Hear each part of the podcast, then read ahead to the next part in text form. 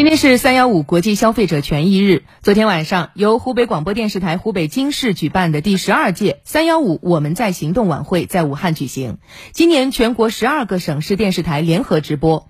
整台晚会以消费数据公布、消费者讲述、专家点评和二零二二年消费环境预测等环节组成，突出晚会主题“共促消费公平”。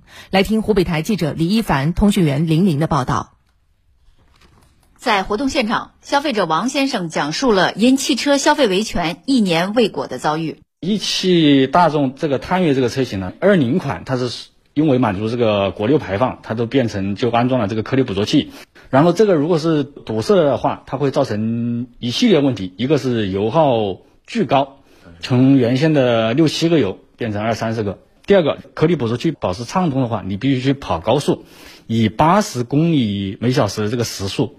去高速上面滑行，有追尾的这种风险是有安全隐患的。持续使用，它如果是堵塞到五级六级的话，你就可能要面临着更换一个这个排气总成。四 S 店给出的报价是一万七。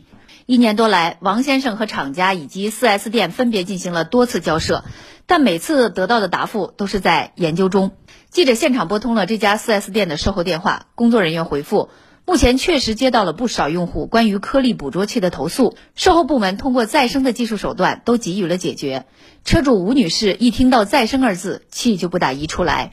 再生过，然后再生过几次，对车很伤害。关键是它不能从根本上解决问题，你再生完之后它还是会堵。就是去年一年就再生过几次。据车主王先生反映，目前这款车型关于颗粒捕捉器堵塞的投诉已经不下有几千人了。车主们找各种渠道维权，直到现在问题都没有得到有效的解决。近两年来，有关家用汽车的投诉呈现持续上升的趋势。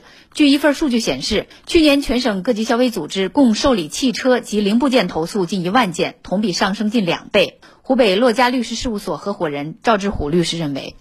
我觉得首先第一个应该解决的问题就是它这种颗粒捕捉器，因为它涉及到汽车行业确实太专业了，那么就需要这个行业协会对它这一种故障产品的缺陷也好，应该如何来进行一个界定。首先有个权威的界定，你才能够进行个维权，而这一种靠普通的消费者来进行个界定。我觉得很难。一个普通的消费者来说，他的维权成本太高了。华中科技大学新闻与信息传播学院教授李华军认为，消费者购买某种产品，看重的是这个产品的品牌价值。如果商家不维护自身的品牌形象，无异于自毁销量。公众对他的这种信赖，实际上是基于它的品质质量。所以呢，我觉得对于汽车生产厂商，如果在自己的汽车生产过程当中发现有这样一个汽车本身可能存在的一些这种质量问题的话，应该主动的进行一种召回，或者是说跟主动的跟消费者进行一个沟通。我想呢，不要等这个媒体还有我们的消费者把这个问题反映出来之后，被动的去应对，尽快高效的去解决。目前各地各部门陆续出台了一些拉动内需的措施。而促进消费是拉动内需最重要的手段。